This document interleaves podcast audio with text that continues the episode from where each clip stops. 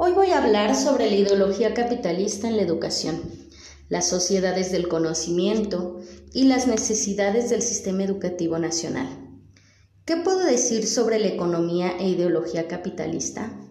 El nivel de educación alcanzado por los diferentes países del mundo es dividido por la economía de estos.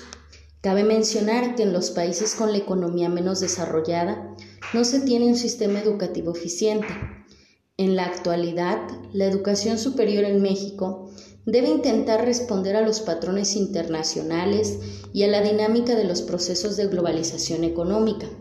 Las implicaciones de la pertinencia de la educación están delimitadas por los requerimientos de competencias necesarias para realizar las actividades del mercado global y los sistemas de comunicación e información. El sistema capitalista está sustentado por una superestructura que le da continuidad al sistema.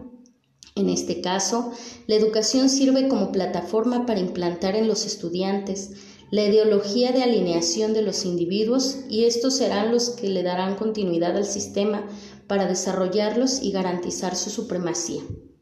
¿Qué es la sociedad del conocimiento? Es la que considera el conocimiento como activo fundamental para el progreso y que centra sus esfuerzos en facilitar que todas las personas puedan potenciarlo, difundirlo e intercambiarlo.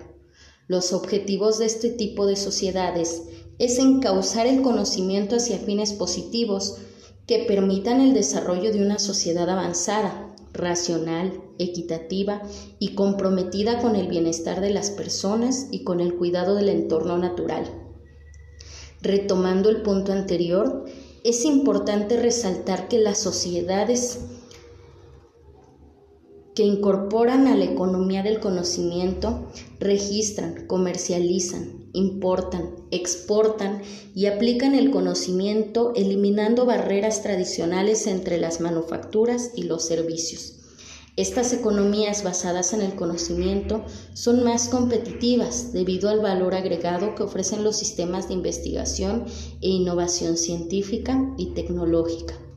Ahora bien, haciendo un análisis de estos dos puntos mencionados anteriormente, puedo decir que el sistema educativo nacional necesita transformaciones en las estructuras, procesos y comportamientos de tal forma que se facilite la implementación de estrategias.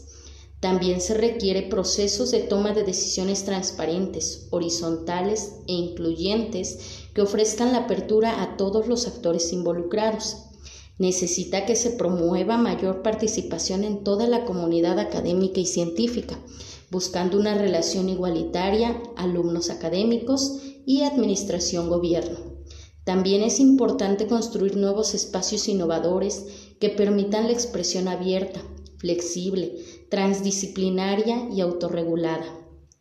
Se necesitan alianzas estratégicas y de programas internacionales, interinstitucionales, para complementar la infraestructura para docencia, investigación y posgrado que propicie una mayor movilidad académica estudiantil y de maestros e investigadores.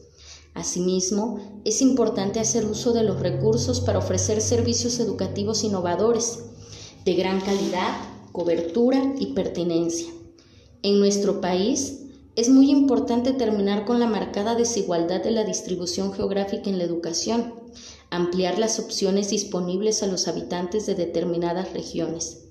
De la misma manera, es necesario eliminar la exclusión económica e informatizar el sistema educativo nacional, fortalecer la educación intercultural y el reconocimiento de las diferencias individuales de los estudiantes en los procesos de aprendizaje. Es necesario alcanzar una mayor equidad en la distribución del ingreso del país. Con todo esto, puedo decir que la visión que tengo de la realidad actual de la educación en nuestro país es que como trabajadores de la educación nos falta mucho por hacer, pero este cambio inicia por las políticas gubernamentales. Desde mi punto de vista es importante iniciar con la distribución equitativa de recursos, ya que si existe esta distribución adecuada, la calidad de la educación puede mejorar porque se realizará una mayor inversión para la preparación académica de los docentes e investigadores, así como mejorar la infraestructura y equipar tecnología a las escuelas. pero es necesaria la creación de un sistema de evaluación, acreditación y rendición de cuentas de la aplicación de recursos para que de esta manera exista mayor eficiencia en la distribución de estos.